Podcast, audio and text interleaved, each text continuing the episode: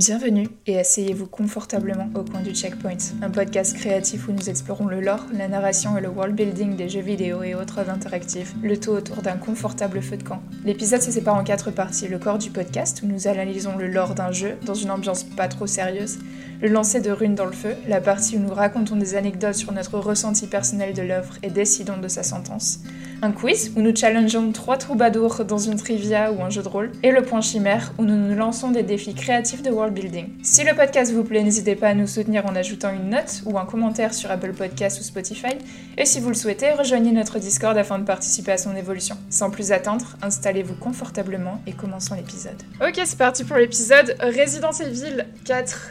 Euh, je crois que c'est le jeu auquel j'ai joué le plus dans mon enfance, que j'ai refait le plus de fois en tout cas. Euh, et on a décidé aujourd'hui de vous faire euh, un épisode qui parle de l'histoire complète du village de Pueblos, qui est le village où se passent les événements dans Resident Evil 4. on va vous parler du parasite Plagas et on parlera du lore des antagonistes, en particulier Oudmund Sadler et Ramon Salazar. Alors, euh, qui a joué Resident Evil 4 Qu'est-ce que vous en avez pensé? Et euh, quand vous avez commencé à décortiquer le lore, vous avez vu que c'est des pages et des pages de wiki. C'est un gros bordel. De recherche, un gouffre de lore. Je pensais pas du tout. Salut à tous, ici Matt, et j'ai jamais joué à aucun Resident Evil, donc résultat, ils m'ont envoyé des masses et des masses de liens, et j'ai fait non Matt, c'est celui qui a dû le plus travailler du coup. Et, mon cerveau a explosé, voilà. pareil pour ça. Elle doit tous. Du coup, moi, c'est euh, Alex. moi, j'ai fait que Resident Evil 4 toute ma vie, mais plusieurs fois. Et euh, bah, après, j'ai aussi dû euh, ramasser beaucoup, ramasser beaucoup de lore, mais moi, j'adore m'enfoncer dans les piles de lore, dans les wikias, les TV tropes, tout ça. Donc, j'aime bien nager là-dedans. Hmm, TV tropes, c'est trop bien. Oh, TV tropes, c'est horriblement chronophage. D'ailleurs, ce serait Marocco du genre. Et toi, Sky? Et moi, du coup, moi, c'était compliqué aussi. Jamais joué à Resident Evil. Euh, j'ai eu un lien de moins que Matt à, à regarder parce que c'est moi qui l'ai envoyé, je l'avais déjà vu. Mais à part ça, j'étais dans la même situation. J'ai eu tout regarder, m'enfoncer dans les piles de l'or, découvrir des histoires de conquistadors espagnols qui n'avaient rien à voir avec des zombies. Et au final, ça avait quand même à voir avec des zombies. Mais euh, ouais, c'est fou. On a, débattu un petit peu en coulisses pour savoir si on allait faire un épisode euh, de une heure et demie maximum ou si on allait devoir le couper en deux épisodes parce qu'il y a tellement de choses à vous dire. C'est assez ouf. Euh, et même moi, quand j'ai joué au jeu, j'avais pas vu toutes ces, piles de l'or, euh, l'enfance de Ramon et tout ça, c'est super passionnant. en tout cas, on va commencer d'abord avec un petit tour de reco, si vous en avez. Moi, j'en ai pas, donc euh, je vous le dis d'avance, je savais pas quoi bah, vous Moi, j'en avais pas, mais du coup, je vais recommander quand même que si vous ne connaissez pas. Euh, juste si vous êtes avez des problèmes d'attention ou de, vous enfoncer trop profondément dans des pages de l'or, n'écoutez pas, n'écoutez pas Marocco, ne l'écoutez pas. Je parle de TV Trops. TV Trops, qu'est-ce que c'est? C'est une hmm. encyclopédie qui, euh, qui recueille et qui développe les conventions et les procédés dans les œuvres de fiction. En fait, on appelle tropes ou les en train de cliché le schéma dans, en français. Un euh, ouais, donc euh, le slogan du site c'est TV Traps will ruin your life, donc TV Traps vous gâchera la vie. c'est euh, à la base c'était créé en 2004 juste sur Buffy contre les vampires pour voir un peu tout ce qui ah. était euh, fait sur l'artifice scénaristique. Hein. Et en fait ça s'est développé, ça s'est projet. Et en fait je pense que toute œuvre de fiction qui existe et qui a été un temps soit peu connue par plus de trois personnes et sur TV Trops et il y aura des gens qui ont écrit comment ça marche, comment sont les persos, quels sont les clichés, quels sont les pas clichés, etc. Et c'est vraiment, c'est quand vous voulez, quand vous avez fini une œuvre de fiction et que vous n'en avez pas encore assez, TV Trops, c'est un, c'est plus. Ça me donne envie de tester avec tous mes mangas niches où il y a trois personnes qui l'ont vu, dont celle qui l'a écrit. Ah, il y a beaucoup plus de trucs que tu penses. Par exemple, quand, on avait fait euh, l'épisode sur euh, Dead Space, j'avais recherché dans TV Trop euh, Artifact of Doom, qui est un, un trope en soi, en fait, de film d'horreur. Et en fait, il y a tellement de mangas, de séries, de films, d'œuvres de, fiction de manière générale qui parlent d'Artifact of Doom. Enfin, en gros, c'est euh, l'anneau du Seigneur des Anneaux, dont je mhm. vous parlais. Je commençais à vous citer des citations et tout, et, des références, mais euh, tu, en fait, euh, tu, tu, rentres dans un loophole et t'arrêtes pas de suivre des liens, et ça suit des liens, ça suit des liens, et tu. Voilà, comme ça. Comme il dit, ça ruine ta vie. Ça ruine tes heures. Voilà, Marocco, je vais ruiner votre vie. C'est sympa. Bah, je vais rester très loin de ce truc alors, juste par sécurité. Envoyer des liens en MP. Est-ce que Matt, t'as des, as des une petite reco Alors j'ai une petite reco qui est un peu différente, puisque ça va pas être une série, ça va pas être un, jeu vidéo, ça va être un LARP, encore un jeu de rôle, mais quelque chose de différent. c'est donc un jeu auquel j'ai joué hier soir, qui s'appelle Arsenic and Lies, euh, donc euh, arsenic et, mensonge. Et en fait, c'est ce qu'on appelle un LARP de chambre, donc qui est fait pour jouer sur une sur une session de 4-5 euh, heures avec une petite dizaine de personnes dans ton appartement. Et en, et fait, le, ça a presque un côté jeu, enfin, jeu de société puisque c'est un paquet de cartes en fait avec des règles et, et donc en fait, tu as un jeu entier dans un paquet de cartes.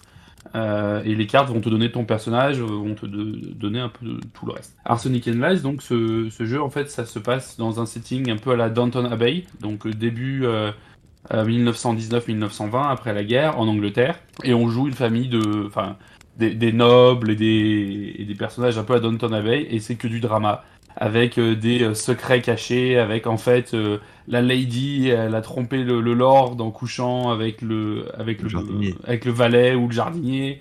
lui, c'est un businessman, mais en fait, c'est un, arnaqueur, etc. et donc chacun a, tous, tous, ses secrets. Et ensuite, il y a quelqu'un qui meurt, qui est assassiné ah, J'adore, trop cool. Ah, c'est un Cluedo. C'est un peu un Cluedo, sauf que en fait, avant le meurtre, chacun essaie de tirer un peu son épingle du jeu, à faire des alliances, des machins, pour essayer de. Voilà, mm. du, truc de l'ordre, quoi, de politicien. Et puis bah ensuite quand il y a quand il y a quelqu'un qui meurt, bah ça rebat les cartes parce que ça change tout euh, et euh, ça change tes plans et au final la plupart des personnes ne sont pas forcément intéressées par trouver le meurtrier, mais par essayer de sauver leur plan ou de profiter de, de profiter du, trépas impromptu de, cette personne. La personne qui meurt n'est pas la personne qui meurt n'est pas décidée à l'avance. En fait, c'est au début au début du jeu, chacun a une carte sur laquelle il y a euh, un, journal de l'époque avec un avec un, titre de première page de l'époque, euh, à l'exception d'une personne qui dit vous êtes le meurtrier. Et en fait, dans le jeu, cette personne va décider elle-même qui elle va tuer. Donc euh, jusqu'à ce que je commence, personne aussi, euh, enfin tout le monde peut être le meurtrier, personne ne sait, personne ne choisit. Et c'est pendant le jeu que cette personne peut décider qui elle va tuer. Euh, donc ce qui fait que c'est rejouable à, l'infini. Et donc voilà, c'était une session de 4 heures, ouais, 4 heures et demie hier. On avait fait des, un buffet en mode Angleterre année 1920 avec des scones, avec des avec plein de choses, avec des muffins, etc. C'était très chouette et euh, si vous avez l'occasion, je pense que vous pouvez trouver le jeu sur, euh, sur Amazon ou, euh, ou, ailleurs pour pas, pour pas très cher et c'est vachement sympa pour jouer avec des amis. Ah, c'est très cool. Ça me rappelle un peu le principe de la Murder Party finalement. C'est un, peu, un peu ça, mais plus, avec une composante jeu de rôle un peu plus, grosse et, ouais. et la composante Murder un peu moins. Ça me fait beaucoup penser à un jeu de rôle dont vous avez déjà parlé qui s'appelait Alice is Missing, qui se joue aussi avec un jeu de cartes en fait où en gros tout se passe sur les, avec les cartes parce que là, par contre, le jeu de rôle se déroule avec un timer. Et donc, toutes les 10 minutes, t'as un événement qui se produit, et pendant les 10 minutes, t'as du rôle. Mm, ok. Et toi, toi, Alex Moi, du coup, j'ai déjà fait ma euh, Oui, il a déjà fait. Mais Sky, euh, vas-y. Ah, c'est à ton tour de manger les prénoms Let's go C'est ce que je suis en train de faire. Vas-y. Est-ce que tout, tout, le monde me confond? C'est horrible. oui, c'est vrai que c'est toi. T'as un nom tellement euh, facile à prononcer. Oh, le nom banal J'ai cru que tu allais dire ça, j'étais en mode. Ouais, moi aussi au début. T'as un nom tellement bof, quoi. Ouais. Tu as un nom tellement banal. On l'a sur toutes les langues. Bon, alors vas-y, qu'est-ce que tu nous Moi, je vais recommander Sifu, un petit jeu de kung fu euh, très sympathique, et le deuxième jeu du studio Slow Clap qui est sorti maintenant il y a quelques années. Une ou deux, pas plus. Et euh, dans leur premier jeu, t'as Absolver, déjà un jeu de kung fu, mm. et c'est très très cool. Euh, voilà, jouez-y. Ouais, j'avais bien aimé Absolver, donc c'était aussi Absolver, vachement. Absolver, c'est très cool. Mais c'était très compliqué parce que ça avait un système de créer ta partition de musique un petit peu avec tes combos parce que tu avais le système de garde haute, basse, droite et en fonction d'où tu commençais, tu finissais un endroit différent, ainsi de suite. Donc c'était vachement complexe. Et euh, il y avait un aspect multijoueur qui était aussi assez ambitieux. fou, ils ont dit non, non, non, tout ça c'est compliqué. On va te mettre euh, tout seul, tu vas aller taper des gens un peu à la John Wick, c'est une quête de vengeance. Il y a l'intro du jeu, il y a un membre de ta famille qui meurt, tu vas aller choper les mecs qui l'ont tué et tu vas leur faire manger le sol. Il y a un système un peu roguelike, mais très original, où quand tu meurs, ton compteur de mort augmente, puis tu vieillis d'autant que ton compteur de mort, t'as des moyens de le descendre évidemment, et plus tu vieillis, moins t'as de vie, mais plus t'as de dégâts, et tu peux pas apprendre les mêmes techniques quand t'as 50 ans que quand t'as 20 ans. Et ton but, c'est de finir ton jeu avant d'avoir ta dernière vie s'enclenchera quand tu dépasses les 70 ans. C'est une idée géniale, je trouve. C'est trop bien. Je, en termes de progression, c'est trop stylé. En plus, évidemment, ton personnage vieillit, genre t'as les cheveux qui deviennent blancs, qui poussent et tout. Tu gagnes en expérience. Et en plus, des fois, ça crée des trucs rigolos, genre euh, t'es là sur le même boss depuis 30 ans. le gars, il t'a vu arriver, t'étais tout jeune, et t'es là en mode je vais te péter la gueule, t'es tout vieux et tout. Oh, et euh, c'est assez rigolo. Et euh, j'ai vraiment bien aimé le jeu. Je suis en train de le refaire en plus en ce moment en, stream et, c'est très cool. Ah, trop bien. Bon, je vais quand même vous donner une, toute petite reco euh, d'une série que j'ai vue il y a pas longtemps sur Netflix et qui était bien. C'était Biff euh, en français. Je sais plus comment ça s'appelle. Le bœuf. Euh... Non, c'est un truc genre acharné, je crois acharné. Ah oui, acharné, oui, tout à fait, oui. Avec euh... euh, euh Steven Yeun Ouais, avec lui. Et comment ça, comment s'appelle la comédienne là qui est trop forte Je sais pas. Lui, je l'ai juste reconnu parce qu'il jouait dans Walking Dead. Ouais, c'est lui qui jouait dans Walking Dead. Et elle, c'est. Attends. Ali Wong. Hmm. C'est une, une, comédienne de talent californienne. Et, euh, et, euh, dans la série, en fait, euh, la plupart des protagonistes, enfin je crois que les, protagonistes sont tous de descendance asiatique. Genre, généralement, dans une série, tu dis tout le temps, ah, c'est le, le, mec asiatique, là, au lieu de donner le nom du protagoniste. Et là, c'est genre, tout le monde est asiatique. Et c'est trop cool. Et il faudrait plus avoir plus de séries comme ça, justement, où tu fais des castes autres que des castes blancs avec des minorités, genre une minorité à côté. Et euh, la série est trop bien et l'OST est trop cool. Toutes les musiques qu'ils ont choisies. Euh, il y a un moment où j'ai les larmes aux yeux où elle mange son, son burger dans le McDo. Là, euh, je dirais pas plus, mais en tout cas, trop, trop bien fait. Et J'ai une solution pour les problèmes de cast. On vire les humains, on met des dessins qui bougent à la place. Ouais. ça, me parle, ça me parle. voilà. Je me permets une autre quoi alors, Warriors, puisque effectivement elle est centrée sur les populations euh, chinoises immigrées à Los Angeles au début des années euh, enfin, 1800-1900. Euh, Et donc, pareil, 90% du casting est asiatique ou d'origine asiatique, puisque ce sont bah, sur l'implémentation des, triades et des, immigrés qui étaient dans des conditions terribles à l'époque. C'est une série d'arts martiaux hein, et de bastons, c'est très très chouette. Ah, trop cool, j'adore. J'aime vraiment beaucoup cette série, donc Warriors, si vous avez l'occasion.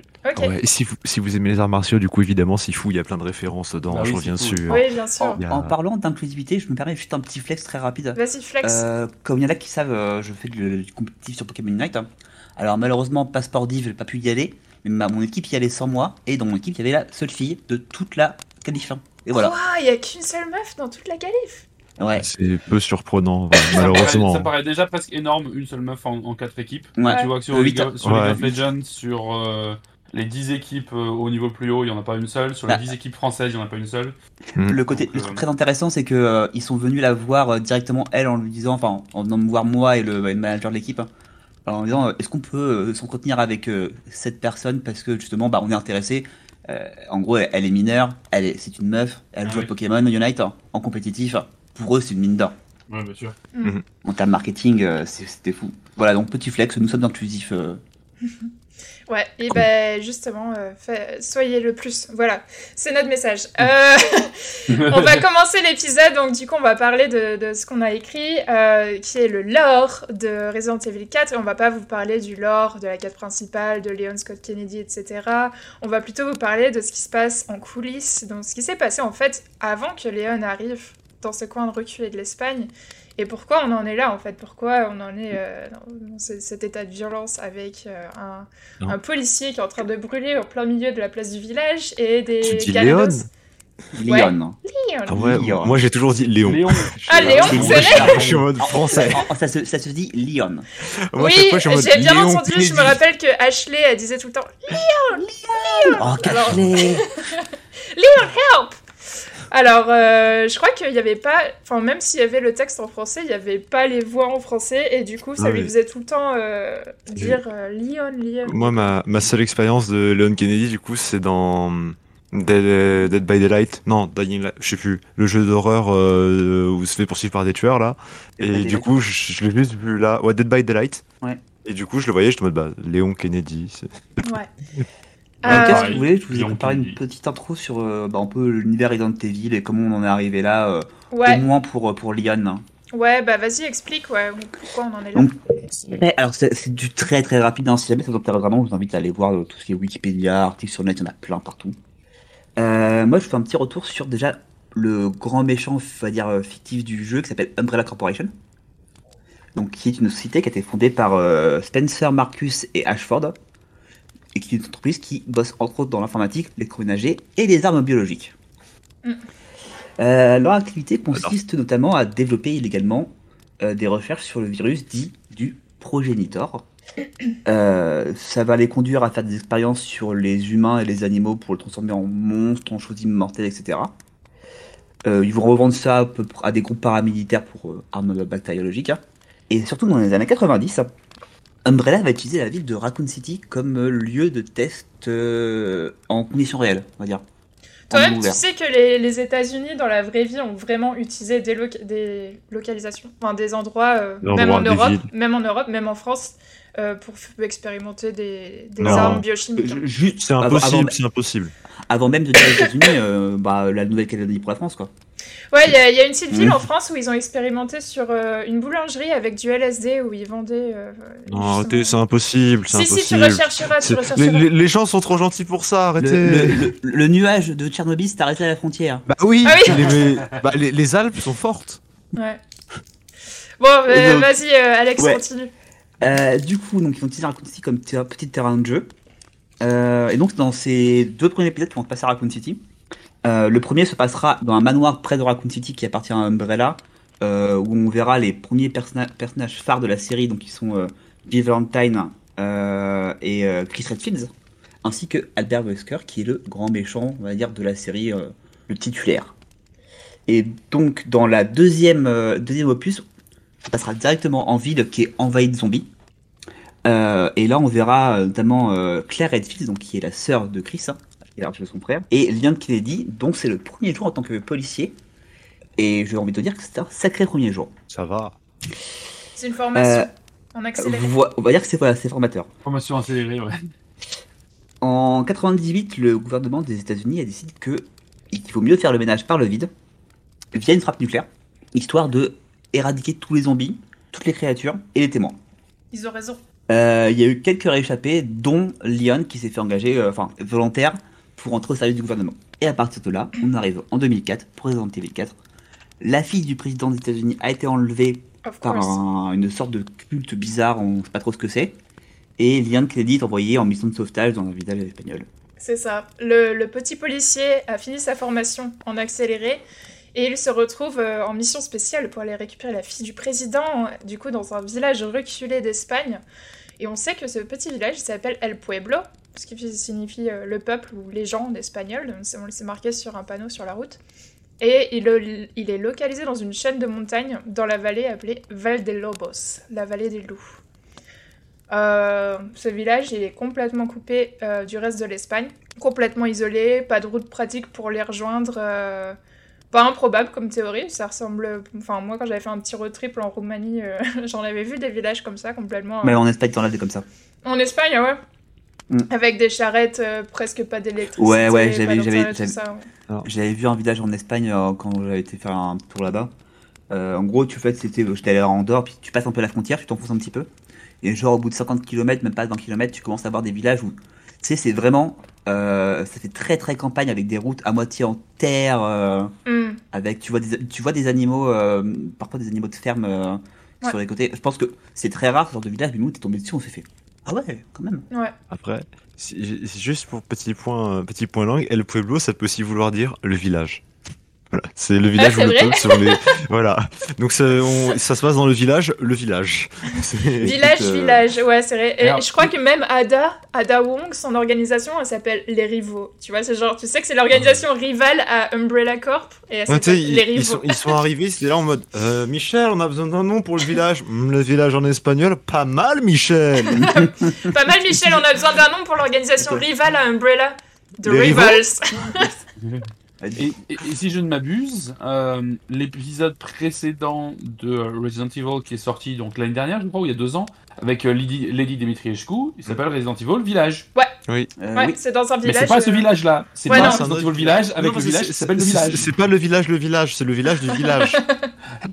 Déjà, faut pas confondre du village et le village, c'est pas le même. C'est marrant à, quel point en fait ils ont réussi à créer un monde qui est, enfin un monde, un lore global qui est quand même bien complexe avec plein d'origines pour les machins et des euh, et euh, des histoires qui partent dans tous les sens et en même temps avec une fainéantise absolue pour c'est ça c'est faux c'est absolument c'est absolument fait... sur plein de trucs euh, ouais je trouve que ça fait ressortir le côté nanar de Resident Evil qui est assez sympa parce que souvent c'est très dans l'identité de Resident Evil qui est aussi un truc de bah, on fait de la série B, et on le sait, hein. et vous le savez aussi. De toute façon, tu. Alors, spoiler, mais souvent les boss de Resident Evil sont réglés à coups de lance-roquettes. C'est ah une solution qui est assez perspicace. On se rappelle, euh, on se rappelle des trolls des Ricante des trolls et c'était à l'époque en fait c'était la, euh, je crois que Harry Potter 1 il devait juste sortir ou je sais plus ou euh, enfin celui qui se passe avec un troll tu vois ou dans le Seigneur des Anneaux ils ont vu des trolls ils ont dit allez on met un troll dans Resident Evil on explique vite fait est-ce qu'on a une petite deux minutes pour une petite anecdote sur le, 4 et les trolls et les lance-roquettes.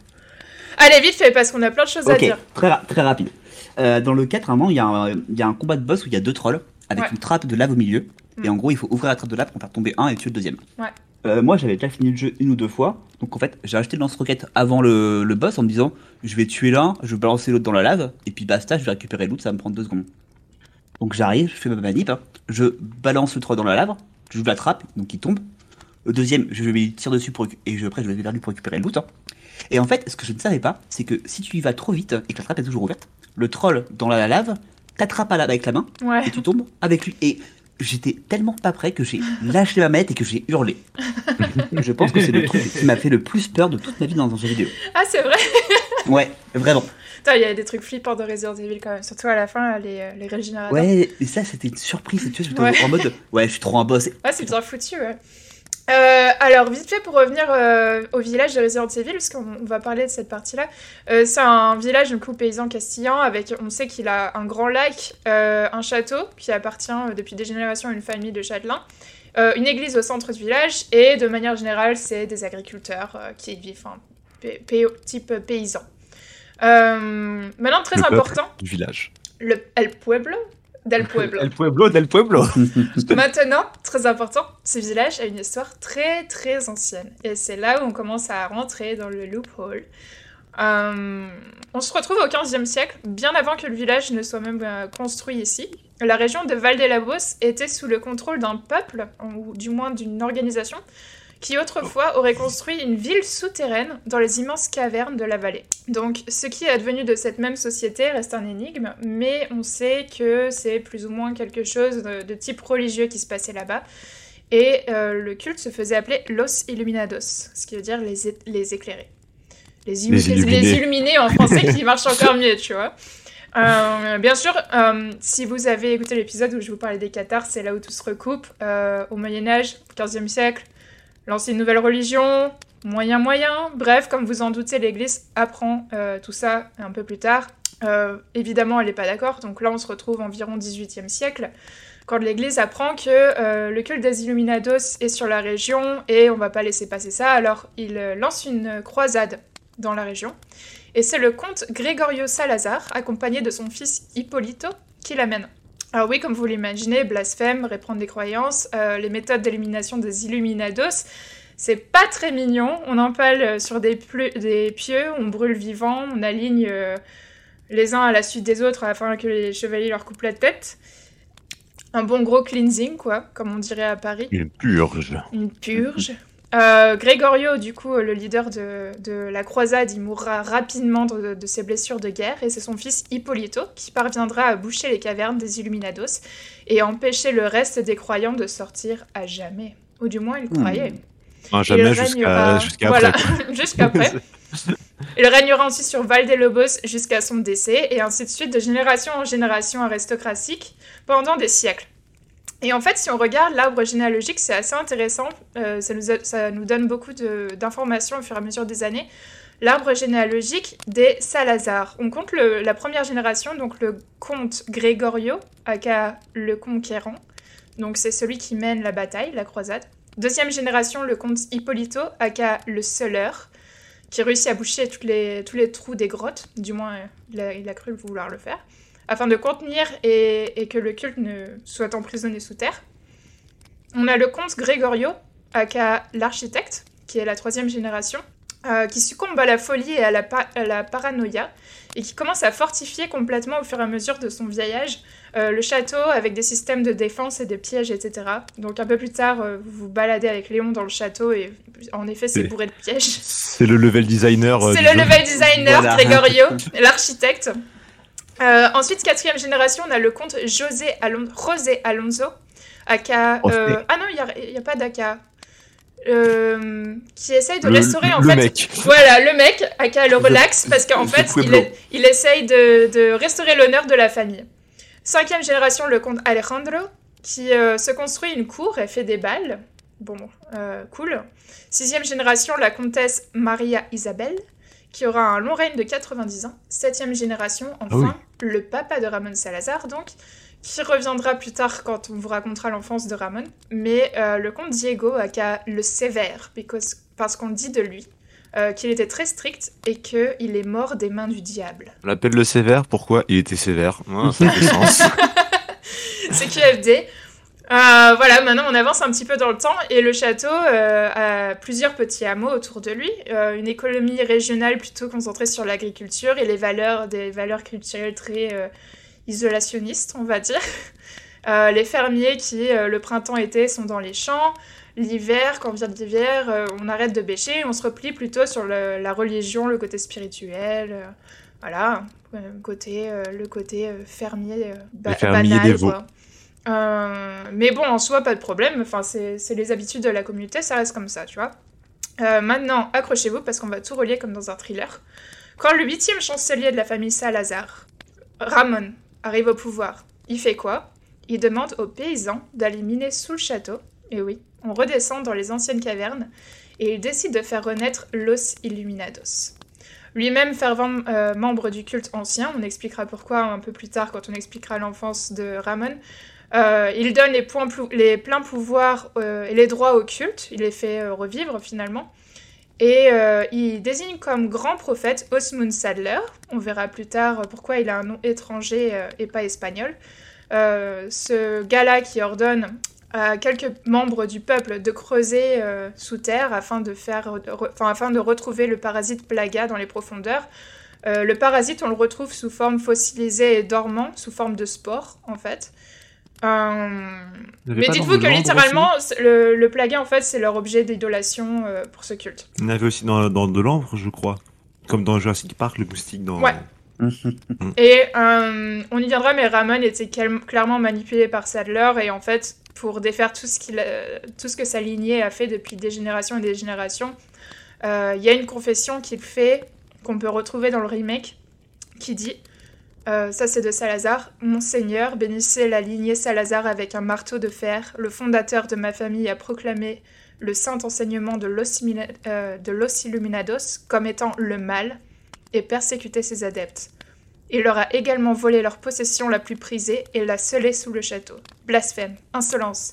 Depuis combien de temps ai-je souffert de la honte de pas euh, de savoir que le, même sang coule dans mes veines? Ô bien-aimé Sadler, avec ta grâce divine renaîtra le vice et il se joindra au troupeau. Ils renaîtront comme Ganado, les servants les plus loyaux du Seigneur. Rien ne, rien ne me fera plus plaisir que de m'asseoir à, à vos pieds, mon Seigneur, et me prélasser dans votre splendeur, je suis votre humble serviteur, vous êtes ma lumière éternelle. À vous, je jure mon indéfectible allégeance. Et ça, t'arrives dans l'après-vie et tu vois tous tes ancêtres qui sont en mode bah super Ah bah bravo 300 ans pour rien C'est ça, merci Ramon GG well played Le mec, il a cassé toute la strique. Ouais, mais j'avoue que quand même, sa petite prière, là, elle est assez chouette. Et euh, bon, après tout ça, après qu'on ait creusé et retrouvé le plaga dans l'église au centre du village, on nomme comme chef euh, du village Bitores Mendes, c'est le doyen, un grand homme barbu. Euh, honnêtement, il ressemble beaucoup à Rasputin, vous l'avez peut-être. Euh, il se ah chargera cet hiver-là de répandre la bonne, la, bonne parole des valeurs de Los Illuminados au peuple. Et par répandre, je parle de faire ingérer directement le fameux parasite aux habitants. Hein, c'est la façon, euh, la façon forcée. Répandre dans la manière. La répandre dans la. voilà, c'est ça. Tu veux la bonne parole? Mange la bonne parole. Certains diront, enfin, certains mangent le, mange, le, mangent le corps du Christ tous les dimanches, donc. Euh... Ouais, mais normalement c'est moins invasif. c'est censé être moins invasif. enfin, j'espère. On rappelle que les villageois étaient assez crédules, que l'hiver, ils avaient rien à faire, qu'ils se repliaient vraiment sur la religion, donc c'était facile euh, de, de, Tout changement, en fait, tout changement de routine, toute nouvelle routine, je pense, était bien accepté et c'était facile euh, de leur faire gober euh, quoi que ce soit, dans le sens littéral et pas littéral du terme. des sornettes ah, En fait, d'ailleurs, le village, même si c'est en 2004 que ça se passe officiellement, tu te rends compte, c'est quasiment un village féodal. Ah oui, c'est ça, ils, sont, ils, ont pas, ils, sont restés en fait à l'époque, ils, n'acceptent pas, les nouvelles, les nouvelles mm. technologies. Hein.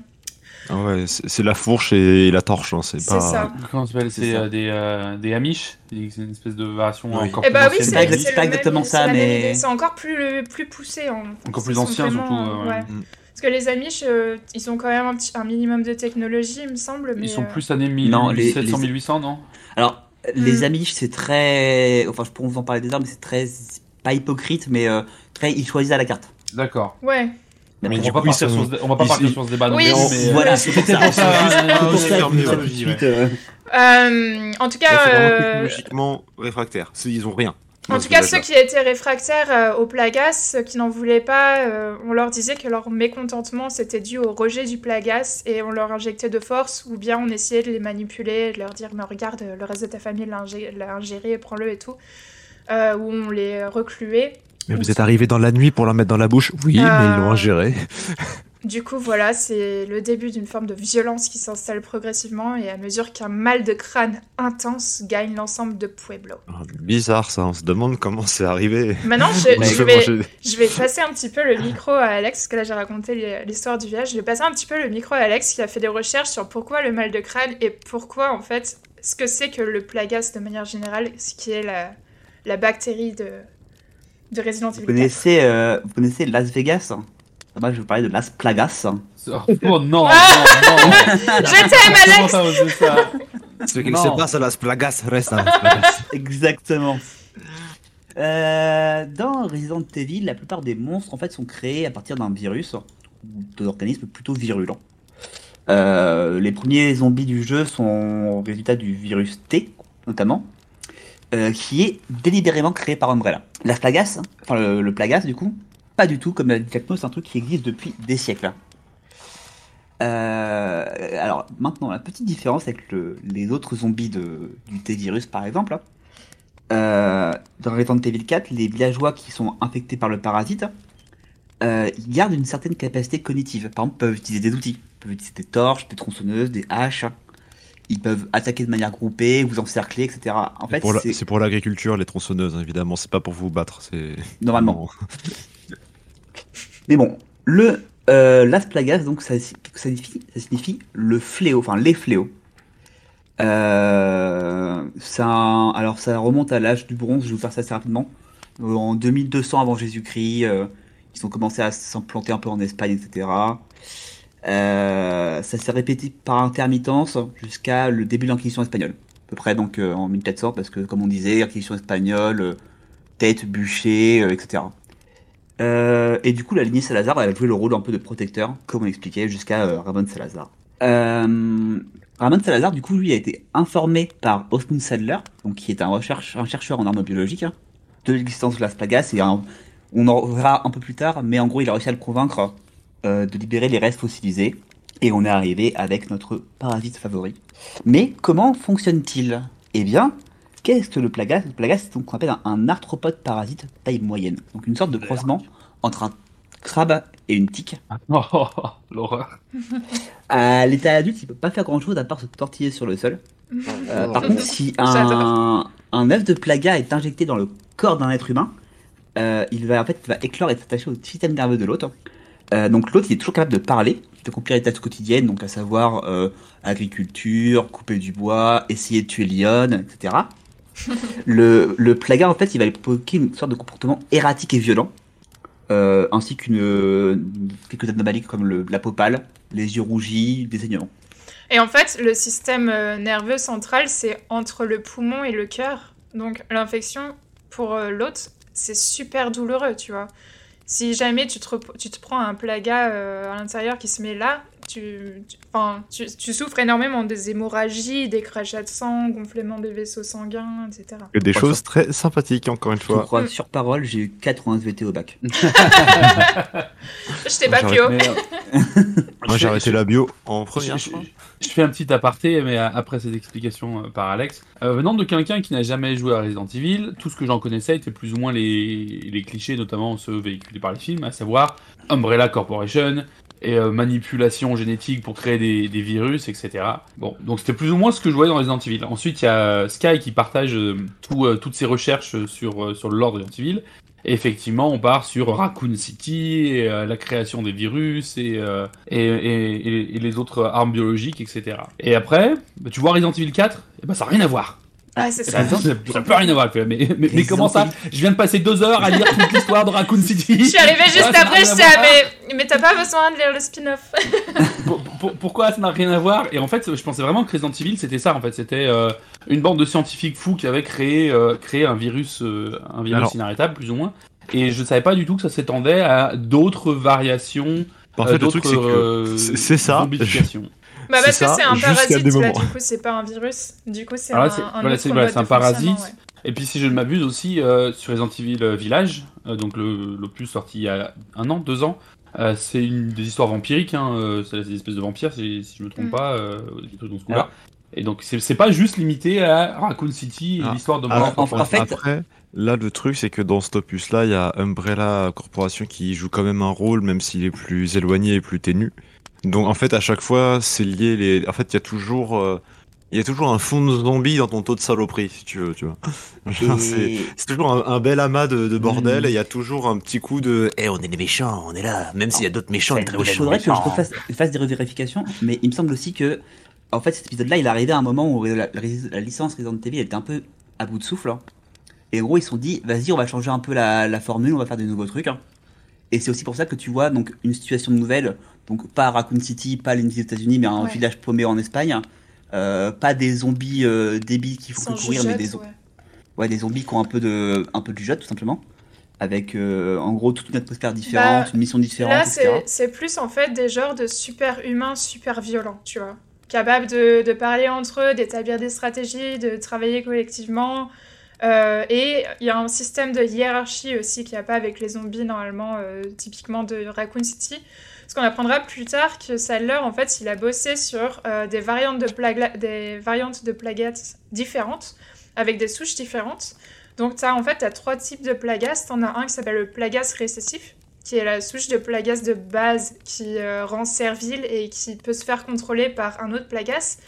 Tu as le master plaga, qui confère à euh, l'hôte la capacité de muter à volonté ainsi que de commander les hôtes de la variante récessive. et t'as la reine plaga, et là on en revient encore avec le vocabulaire euh, typiquement insectoïde. En fait, il permet de produire des œufs de manière asexuée, euh, juste tu récupères ces, ces œufs-là pour propager l'infection. Comme une reine de ruche, une reine. Que tu protèges. Une fourmis, grosse fourmis. Mm, mm. C'est le hive mind. Bah, l'esprit de ruche.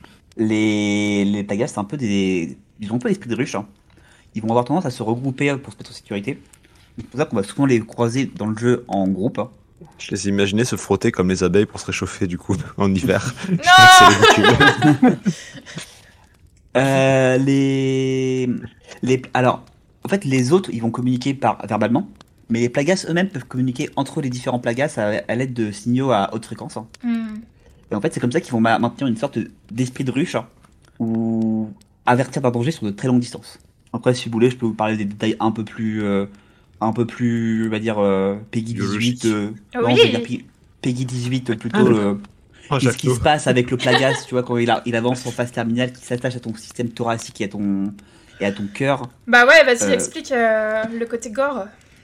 Donc, en gros, comme je vous disais tout à l'heure, le plagas s'attache au système nerveux. Mais après, il va se développer, il va atteindre la cage thoracique et la tête, et là, le processus sera irréversible. Hmm. Pas sur tous, sur certains. Ouais, sur, les, sur ceux de base. Hmm. Euh, donc dans ce cas, l'individu devient ce qu'on appelle un ganado, qui est le bétail, comme les vaches ou les chevaux. Euh, donc force, résistance accrue, tout ça. Hein. Euh, il enquête les, petites blessures. par contre, si l'autre est mortellement blessé, vous pouvez voir le plaga adulte qui va jaillir du crâne de son hôte. Hein. pour se défendre à l'aide de ses appendices en forme de fouet. chouing, chouing. Moi, je fais les bruitages.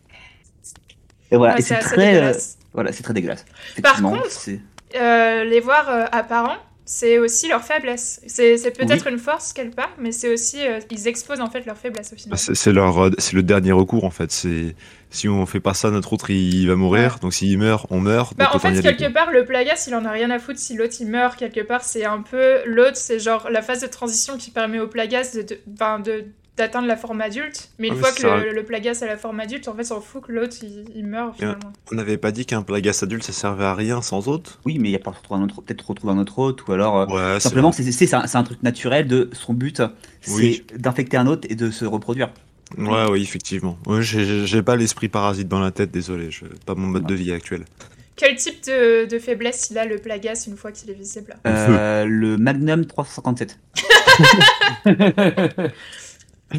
le Alors, ils, sont, donc euh, traumatisme physique suffisant, donc par exemple un coup de, un coup de pelle, un coup de fusil à pompe. Hein. Euh, mais ils sont aussi particulièrement sensibles aux, lumières UV. Ouais. Soleil donc. C'est ça. Ouais. Euh, et à la lumière du jour même apparemment. Euh, d'ailleurs c'est le prototype sur lequel travaillait euh, Luis Serra, qui est un PNJ du jeu pour ceux qui l'ont, le personnage, un des personnages chouchous du jeu, qui a donc conçu un appareil à traitement, de traitement par rayonnement UV qui permettait d'éradiquer un plagas chez les autres humains sans chirurgie. mais je me rappelle que si tu jouais au jeu et que tu balançais des, des grenades flash, il me semble, mm. quand les plagas sont exposés, ça les, ça les tuait directement aussi. Ah ouais? Ouais. Pourtant, les flashbangs, c'est vraiment pas de l'UV. Enfin, c'est. Ah, c'est de, la lumière. C'est C'est un jeu vidéo. C'est hein. nanar, c'est nanar, ça va. C'est nanar, exactement. Oh, les grenades solaires. Il y a un autre truc que j'avais noté qu'on observe bien aussi avec le développement des plagas, c'est que les autres ils, semblent avoir un, petit souci euh, d'hygiène personnelle. Genre. Genre, ils, puent, ils sont tout crades ou? Bah, tout est dégueulasse chez eux. C'est genre, on s'en fout de se laver, on s'en fout de changer nos vêtements, on s'en fout de euh, la meuf qui, a, qui, est décapitée dans mon salon, euh, comme ça, elle va passer l'hiver. Comme les colocataires dont on parlait avant l'épisode. Comme les fameuses colocataires. tu sais, quand ton, ton quotidien, tu le partages avec un parasite qui te bouffe le système nerveux, un colocataire. le ménage et l'hygiène n'est pas ta priorité. c'est ça. Euh, ah oui, un autre truc qu'on observe aussi euh, par les autres euh, qui ont des plagas, c'est pas seulement gonflement des, vaisseaux sanguins, etc. Ça peut être aussi des douleurs plus psychologiques ou mentales. Par exemple, on a vu des ganados qui peuvent s'évanouir ou avoir des, des hallucinations, etc. Donc, en même temps, pas noté ça. On n'avait pas marqué dans le jeu quand je l'ai fait. Moi aussi, je l'ai pas noté en faisant le jeu. Je suis désolé. Voilà. Oh là. voilà, donc comme vous pouvez voir, les plagas, c'est une créature euh, très sympathique à, offrir à, ceux que vous aimez bien à Noël. Mhm. Pour Noël, aux petits neveux, aux petites nièces qui cassent les pieds là, paf. C'est ça. Pensez aux plagas. Euh, alors, qui euh, développa un petit peu les plagas On peut parler de Osmond Sadler, qui est un des Enfin, c'est l'antagoniste principal du jeu euh, Resident Evil 4, du coup, le, grand, le grand vilain. On va vous parler un peu du lore des antagonistes principaux de Resident Evil 4, euh, l'histoire des personnages, leurs factions, leur passé, motivation. Euh. alors déjà, Osmond Saller, première chose qu'on peut noter sur lui, c'est qu'il a une voix très suave et très cool, que j'ai toujours aimé sa voix. Première chose, j'ai un sur lui. Je vais sur Google, je reviens. je re... Euh, alors, Osmond Sader, c'est un descendant des bannis qui vénéraient les plagas à l'époque où je vous avais raconté qu'on avait euh, mis les... Les croisades, on les a voilà, avant, à l'époque des croisades où on les a mis. Donc il y, a certains croisés, euh, il y a certains croisés, il y a certaines des victimes, en gros les Humiliados, qui ont réussi à s'échapper. et qui ont été se cacher sur une île. Et sur cette île, en fait, lui et ses ancêtres, appelons qui sont immortels, euh, ont commencé à développer des armes biochimiques. C'est là où tout se recoupe un petit peu avec Umbrella, c'est qu'ils travaillaient un petit peu quelque part ensemble pour, euh, voilà, pour créer des, des, choses comme ça. Ils veulent faire des arcs, des bows, des bio-organic weapons. Non, clairement, lui, il travaillait avec de la technologie, même s'il n'a pas l'air avec sa tête. Mais c'est un euh, jeu de mots. Ah. Parce qu'ils appellent ça des bows, les, les bio-organic weapons, c'est des bows, et du coup, c'est des ah. arcs. C'est en anglais, ça fait, ça fait un arc, le bow. Mais en fait, Bow, c'est B-O-W. Oui, mais c'est un jeu de mots nul. ok, c'est bon, je l'ai, merci. merci pour expliquer tes, blagues. Euh, alors, on retrouve les plagas euh, fossiles qui étaient enfouis, dans les souterrains euh, de la région de Val des, Lobos, qui, qui retournent, il les retourne au début des années 2000 afin de récupérer les souches et d'améliorer l'influence mondiale de sa petite organisation paramilitaire. Alors, lui, il peut pas accéder encore aux ruines, parce qu'elles sont cachées sous le château. Donc qu'est-ce qu'il fait? Il va tranquillement aller manipuler le jeune Ramon Salazar, encore euh, jeune héritier, et progressivement le convainc à se joindre ah à son culte en prêchant qu'il soit, euh, qu'il doit se repentir en fait pour euh, les péchés et les crimes de ses ancêtres qui, qui ont massacré des tonnes et des tonnes de gens. Faut, faut se l'avouer aussi, c'est, c'est pas des, des ouais, non plus. mais c'était des Illuminati, donc c'est faille. Des Des illuminés, ouais. Excuse-moi. des illuminés. Euh, voilà, donc cherche la rédemption, euh, petit Ramon. Euh, et bon, était déjà infecté à ce moment-là, Ramon, hein, si je ne m'abuse. Alors c'est lui qui va l'infecter quelque part parce que l'histoire de Ramon, en fait, il est né en 1984. lors des événements de Resident Evil 4, il a juste 20 ans. 20 ans, ok? C'est dans le remake, il a l'air super vieux. Ben oui, c'est ça. Je, je, pensais qu'il était beaucoup plus vieux que ça. Je sais pas, moi, dans, dans, l'original, que j'ai lu, en enfant. Quand je vois En fait, c'est bizarre, c'est un enfant, mais un enfant avec les cheveux blancs et des rides. Ouais, et en plus, dans le remake, dans le remake, ils ont mis ses cils en blanc aussi, c'est vraiment désurgé. Dans, comment ça s'appelle, euh, le, la vie étrange de le gars qui vit à l'envers, ça existe. Benjamin Button. Voilà, Benjamin Button. Voilà, c'est pas si rare que ça, ça en fait deux. Oui, mais dans Benjamin Button, en fait, quand il est, quand il est jeune, il ressemble à un vieux, et quand il est vieux, il ressemble à un jeune. là, bah, il bah ressemble à un vieux jeune ou un jeune vieux. Oui, bah c'est un hybride. C'est comme les Toyota Yaris. Bah, c'est une chimère. Vieux, c'est un jeune vieux, c'est un adhérent du, de l'UMP, quoi. Oh non, non, non, pas les points politiques J'ai voulu faire une blague tout à l'heure sur, euh, sur les parasites et tout, j'ai rien dit. J'y pense aussi. Ouais, ouais. Et de trois. Euh, alors, euh, bon, Ramon, il, il, était donc le fils du septième comte Diego Salazar et de sa femme Catalina, c'est donc le huitième châtelain. Et enfant, il souffrait de beaucoup, beaucoup de maladies. Et on avait déterminé qu'il ne pouvait pas vivre jusqu'à l'âge adulte. Et donc sa mère Catalina, elle pouvait pas supporter l'idée de perdre son fils, mm. son fils unique en plus, et contre la volonté de Diego, probablement à son insu même, elle a demandé de l'aide à Los Milinados. Donc Rasputin, viens à moi. Mm. Euh, elle invite. ça, ça, elle, vous, fait une petite Rasputin. Et elle invite Sadler progressivement à se joindre à la famille euh, dans l'ombre. Et une note de la gouvernante euh, qui devait garder le secret a dit Afin de soigner les maladies de Ramon, sa mère Catalina invita le diable dans sa demeure. Et si ça, ça vous fait froid dans le dos, attendez d'avoir la suite. Donc, ça, c'est l'histoire de Ramon et de pourquoi, en fait, il, euh, était si malade et pourquoi il s'est fait injecter le plagas. Parce que les cultistes, évidemment, enfin, Sadler, il lui a injecté un œuf de plaga dans Ramon. Et euh, c'était une des nouvelles souches justement qui venait de développer euh, et le garçon conserverait sa personnalité et ses fonctions cérébrales, mais il pouvait également être contrôlé par le prophète. Et alors que Ramon, il passe euh, dans l'étape adolescence, il grandissait toujours pas. Il restait petit, la, la, petite taille qu'il avait. Mais en tout cas, il commençait à développer un bon gros caractère de gros psychopathe. Parce qu'un autre exemple de cette fameuse gouvernance, encore une fois, de la famille, qu'on peut retrouver dans, le remake, c'est une note qu'elle avait laissée qui explique que lorsque Ramon a découvert qu'une servante l'appelait Pulgarcito, ce qui signifie petit pouce en espagnol, derrière son dos, il l'a fait s'agenouiller devant lui, il l'a torturé et il l'a tué en lui versant du vitriol sur le visage et apparemment, ce qu'elle a précisé, c'est qu'elle a dû le voir, la scène, et que le jeune maître regardait son agonie avec une joie morbide dans le regard. Ouais, c'est rigolo. Magnifique. Voilà, le petit Ramon euh, qui, qui, a finalement mal grandi. Finalement, il aurait peut-être dû euh, y passer. Il n'a pas beaucoup grandi, surtout. La sélection naturelle. oui, c'est ça. Il n'a pas beaucoup grandi et apparemment, euh, c'est un complexe.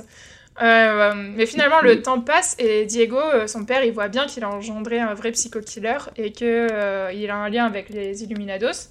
Et donc, il le confronte.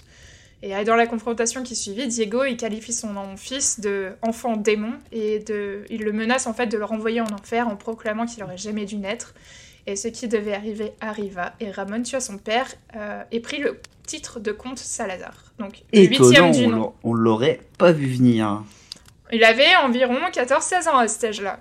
Mais, euh, mais ouais, du coup, c'est vrai qu'après, il, a récupéré le titre de comte et que du coup, il a, il a pu lever l'interdiction qui, posait sur les, euh, les Illuminados en les accueillant de nouveau sur les terres de ça. Salazar. Des Salazar.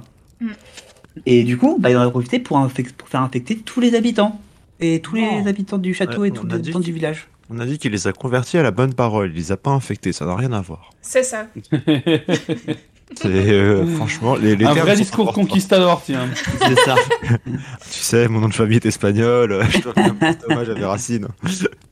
Et euh, du coup, donc, il a pu mettre tous les euh, gens sous contrôle d'Osmond Sadler, hein, mm. qui est le 15e prophète de la secte.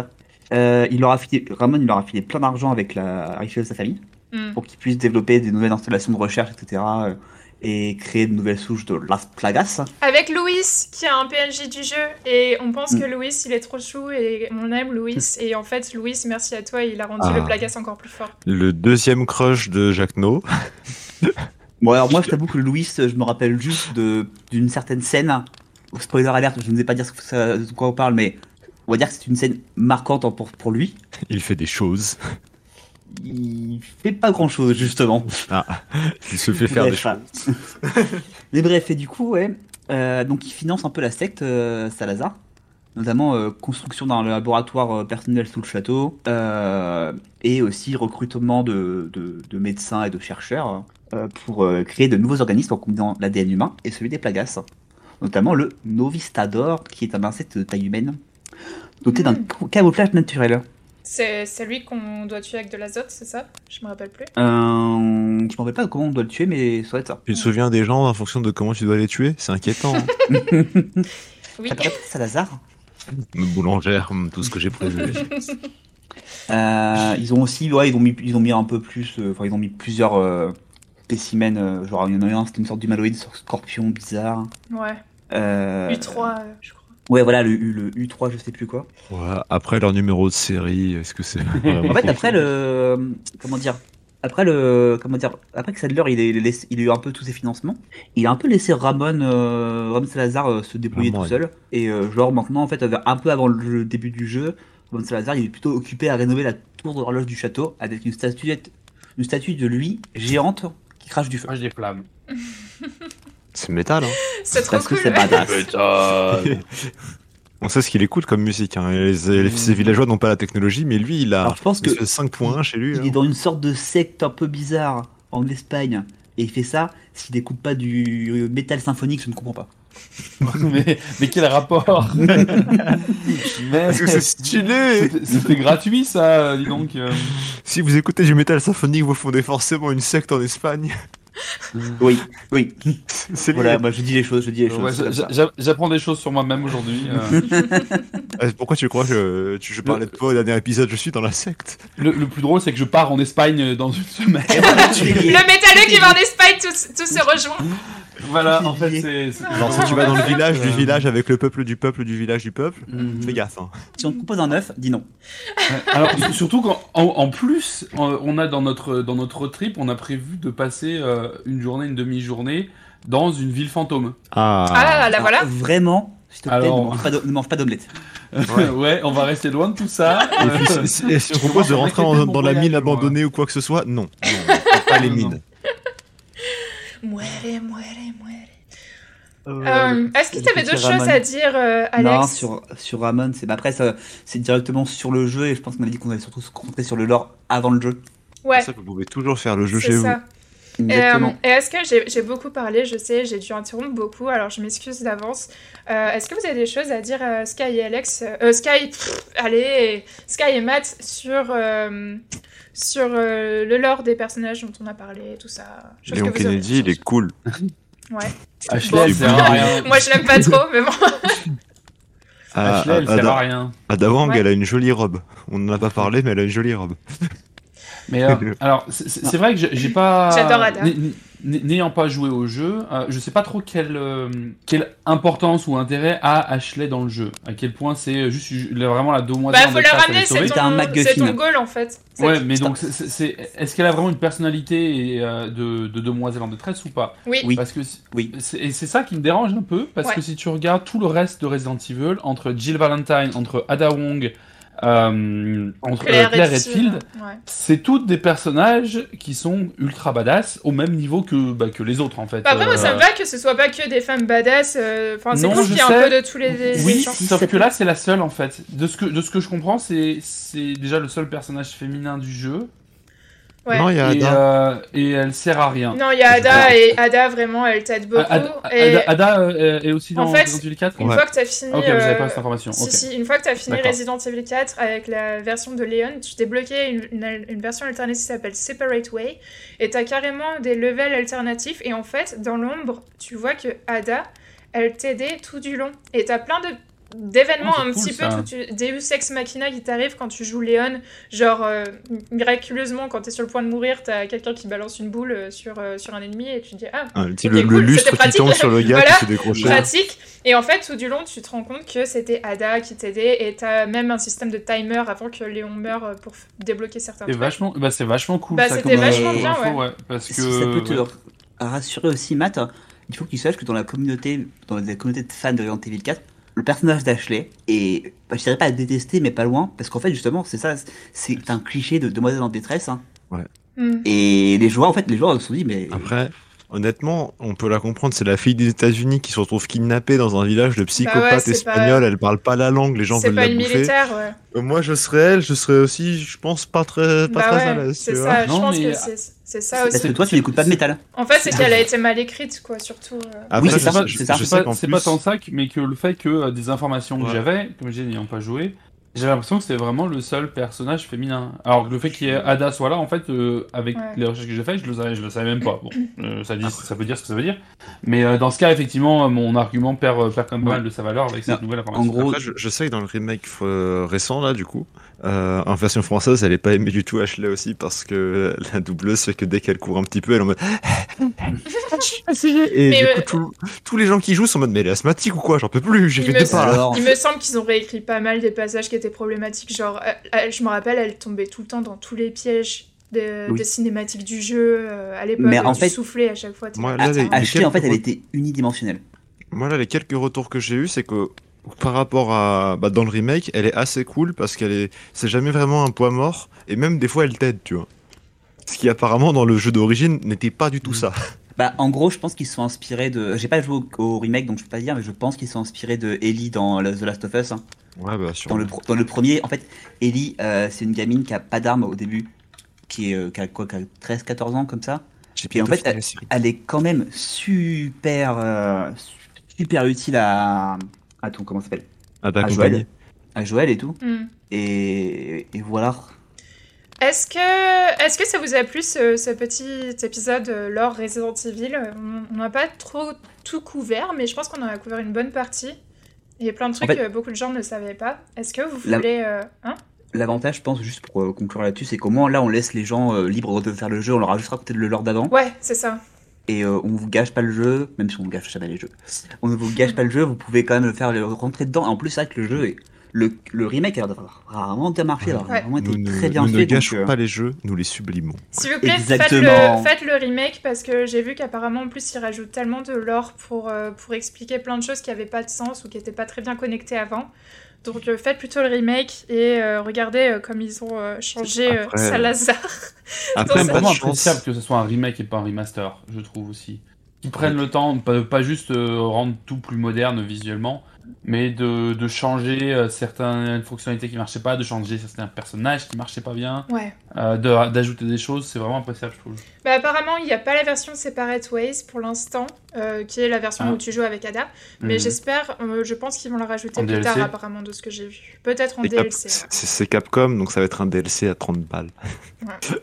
Oui. c'est- c'est Capcom. Il y aura pas de solde avant longtemps, donc Ouais, si ouais. vous voulez y jouer, autant y acheter maintenant. C'est En tout cas, je, je trouve que c'est une expérience très et c'est un de mes jeux préférés du monde entier. Mais dans ce cas, tu devrais faire le remake, je pense. toi. Ouais, ouais, faut, euh, mais euh, j'ai pas le temps de jouer, j'ai vidéo en ce moment. Euh, alors, On quiz parle de.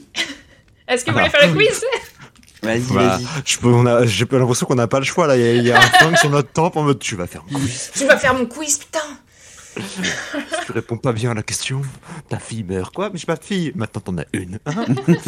Quoi?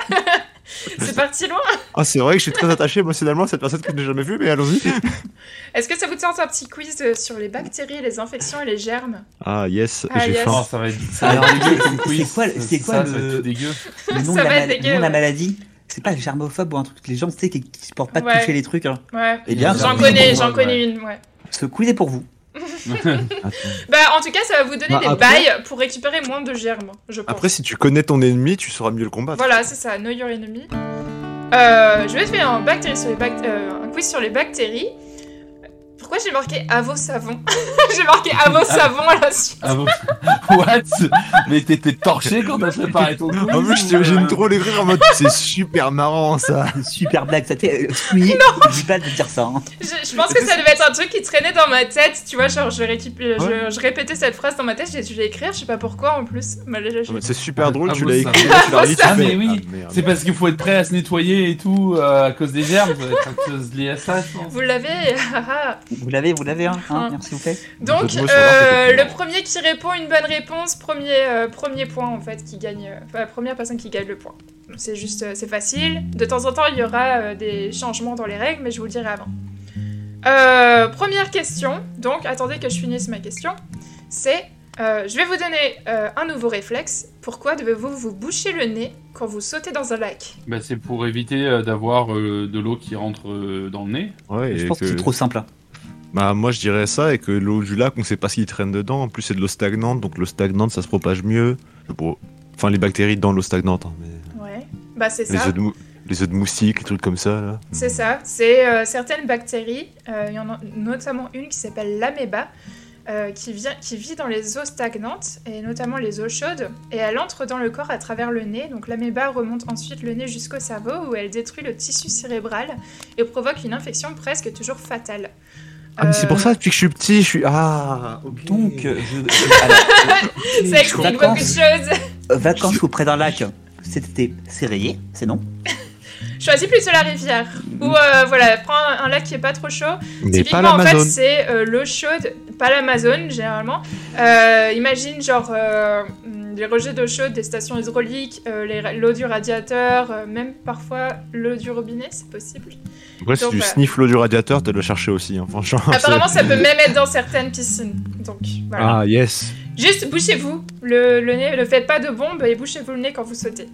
Si vous faites Euh, des bombes, mais bouchez-vous bouche le aussi, nez. parce que j'imagine qu'il y a. Bah, apparemment, il y a elle rentre dans le nez. Donc euh, D'accord. voilà. Après, Genre, je ça- pense- c'est-à-dire, elle arrive, elle voit genre. Les, genre la bouche, elle est en mode non, là c'est non, trop Après- facile. Après, je pense qu'on plonge rarement la bouche ouverte. Oui. Ah. Bah, tu cries, tu hurles. Bon, dans tous les cas, bouchez le nez et la bouche. Euh, Ok, un point pour Sky. Oui, Citez-moi une maladie bactérienne. la grippe. Un lupus. Non, la grippe c'est viral en plus. Je suis bête. Alors, Oui, la grippe, ouais, non, la grippe, ouais. Ouais. Un lupus, Alors. je sais pas. Lupus, euh, non, c'est une vanne parce que c'est. Ah, euh, Non, euh, c'est la lupus. C'est jamais un lupus, ça c'est Dr House. C'est une maladie immunitaire. Euh, bactérienne, Ouais, c'est une maladie euh, bah, une auto-immune. verrue Une virus, c'est une bactérie. Ah, j'ai Un entendu champignon, je sais grippe. pas. Hmm, je- Non, grippe c'est viral, on a Ouais, dit. non, la grippe. La variole. La salmonellose. Ah, la salmonellose, oui, c'est Ouais. sûr. La variole, fais voir. Quand tu manges du poulet pas, euh, pas cuit. La vache folle. Alors, la variole. Euh... C'est un virus. Ouais, non. Donc, c'est la salmonellose, comme disait euh, Matt. Bien joué. C'est une maladie bactérienne. J'étais en train de chercher dans Plague Inc comment j'appelais mes maladies, mais du coup, je leur donnais des noms un peu débiles. Est-ce que. Euh, comment t'as trouvé, euh, comment t'as national. trouvé Matt Tu t'en rappelais ou t'as googlé Eh ben non, parce que je sais que c'est un truc que tu chopes quand tu manges du poisson pas cru. Euh, pas, Ouais. pas- pas du poisson, du poulet. euh, du Ça peut être du poisson aussi, ouais. Euh, ou du pou- enfin, je sais pas mais dans ma tête c'était du poulet et je Ouais. me suis dit mais attends si c'est du si c'est parce que c'est un truc pas cuit ça doit être c'est pas un virus ça doit être une bactérie Ouais, c'est ça. salmonellose, c'est aussi dans les euh, trucs d'aération euh, mal nettoyés et vieux. Ah ouais ah peut-être Ah. Let's go, je déménage en tout de cas, suite. Allez. vous avez, euh, vous avez le paludisme, la peste, euh, euh, non, La ouais, le paludisme le- la malaria, bah oui, c'est le. staphylocoque aureus, tuberculose, hémophilie, salmonellose, fièvre, typhoïde. J'en ai, voilà, j'en ai noté ça. Et bon appétit Bon, il y en a plein d'autres. Euh, tous avec des effets euh, différents. Euh, Collectez-les tous. C'est ça. Troisième question. Un certain traitement contre la malaria, appelé l'ARIAM, a été interdit depuis le début des années 2000, en tout cas aux Pays-Bas.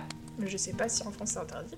Euh, les patients qui le prenaient pour contrer la maladie souffraient de beaucoup de troubles psychotiques. Quels étaient les effets secondaires? Il y en a plusieurs, donc euh, le premier qui... Pas des troubles psychotiques? ouais, mais il y a en particulier certains symptômes qui sont... Euh, Paranoïa. Hallucination.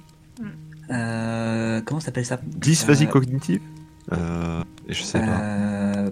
Moi, je voulais dire la, le, le, truc qui fait que je reconnais plus les visages, qui est trop stylé. Enfin, c'est pas trop stylé, c'est super compliqué, mais je trouve ça stylé. Bah, c'est Alex qui a dit en premier. Hein. Vous avez un point chacun paranoïa, cauchemar, rêves anormaux, hallucinations, dépression et anxiété, euh, vertige. Ouais, et, le, euh... le, starter kit. Ouais, voilà, le, la Sainte Trinité. et c'est d'ailleurs. euh, Hein du coup, redis-moi le nom du médicament, je vais vérifier ma pharmacie vite fait. Le Lariam. Désolé, j'espère pas que c'était. C'était une blague. Ah, ok, euh, c'est Stromae, le chanteur qui en a beaucoup souffert, il en parlait. Ah ouais Ouais. Ah, je savais pas que ça me ça euh, La mère d'un ami à moi euh, qui en avait pris quand elle habitait au Ghana aussi. Euh, à l'époque, elle en prenait et elle Ah, avait eu des hallucinations. Elle voyait des araignées qui descendaient des murs et tout. Enfin, un truc horrible. Ah oui. Euh, elle en souffre encore maintenant à son, à son état. Elle est encore beaucoup très dépressive euh, à cause du Lariam. Ah, ça, Euh, c'est sympa les médicaments. Cool le médicament. Question 4 maintenant. Je vais vous donner 4 réponses et après ma question, vous choisirez chacune euh, une réponse qui est au plus proche, ok? Alors la tuberculose, Arthur Morgan, vous l'avez, c'est euh, cette maladie bactérienne qui touche les voies respiratoires. Combien de personnes sont infectées par la tuberculose sur Terre aujourd'hui? Environ. Euh, Attendez, genre, je vous chaque, donne, genre, je vous chaque, donne- je- genre chaque année ou euh... Non, aujourd'hui, maintenant, là, combien de personnes sont infectées en pourcentage? Je vais vous donner 4 pourcentages et On, vous me on dites... vient de le- lui envoyer les résultats là. Voilà, vous me dites laquelle euh, vous pensez c'est. Euh, 0,1%, environ 2%, environ 10%, environ 33%. 0,1 Alors, redis le deuxième. Moi, je dirais Ah. 10. Environ 2%. Moi, je vais dire 2%. Moi, je dirais 10. Et ben en fait, euh, aucun des tr- trois avait la bonne 30. réponse, c'est 33% environ. Ouais. De je, je personnes. me doutais que c'était beaucoup. Ah, on C'est environ un tiers des hommes sur Terre qui sont infectés, enfin des hommes avec un grand H. Euh, seulement une petite partie en fait des autres deviendront malades de la tuberculose, mais on se la passe. D'accord, Mhm. ah, parce qu'on est euh, vacciné. Ouais, c'est ça. D'accord. Alors est-ce qu'on se fait encore vacciner aujourd'hui de la tuberculose quand Bah, on- Normalement, je c'est dans, le Normalement, c'est dans le cocktail. Hein. C'est dans Ouais. le cocktail, ouais, je crois. Alors, la tuberculose, je sais que j'ai fait le, le rappel il y a pas si longtemps que ça avec 3 ans de retard. Ah, Donc, je suis quasi sûr qu'on se le fait encore vacciner. Ah, d'accord, ok. Ah. Non, mais... Il se moque de moi, le petit, là. Et ton A, c'était vraiment le, le A des PNJ génériques qui découvre un truc, genre, euh, Ah, Là, je t'ai ramené la carte. C'est le A de Colanta, c'est le, A- le, le A de Colanta. bah, de Denis. Alors, las plagas en français se traduit par la peste. Euh, la plus mortelle des pestes et des pandémies en général, hein, ça s'est fait surnommer la peste noire. Euh, je pense que vous l'avez tous étudié à l'école. Oui. Elle a décimé environ 30 à 60% de la population de l'Europe de l'Ouest. rats. 30 à 60%. C'est faux. C'est faux. Euh, le mot quarantaine a d'ailleurs été inventé à cette époque, Oui. comme bien d'autres choses. Mm. Sur la peste, vous avez au choix la possibilité de répondre à une des trois questions. Dès que j'ai fini de prononcer la troisième question, vous pouvez y aller. Alors, 1. Citez-moi un personnage célèbre mort de la peste noire. 2. De quelle région du globe vient-elle originellement? Et 3. À quelle époque a-t-elle frappé l'Europe? Vous me donnez un siècle. 3. 1600. Non. Bonaparte. Non, c'est dans les années 1300, je dirais. Euh, Oui 1300? Oui, Ouais. c'est ça, c'est 14e siècle. Bien joué, Ouais, c'est bien joué. Les envies de dire de la merde sont ton champ. Je sais il, est- il peut pas, il peut pas se faire tenir. Euh, un des personnages qui est mort de la peste noire, c'est Shakespeare, by the way. Et aussi Ah, son fils, euh, Hamnet Shakespeare. Et aussi Saint Louis, Louis IX. Mm. Euh, quelle région du, du globe elle vient originellement de Crimée, euh, donc d'Asie. Et euh, quelle époque a-t-elle frappé l'Europe? 14e siècle. Voilà, la peste noire, la mort noire. Question 6, on en est à 2 points pour Alex, 1 point pour Matt et 1 point pour Sky. Euh, Skype à 2 points Euh, Sky, deux Aussi points deux points. hein. Ouais, ouais, Je ouais. sais pas, je Ah, sais deux pas, points, je sais pardon, pas. pardon, je t'ai enlevé un point. J'en sais rien, mais ouais. Pour mauvais comportement.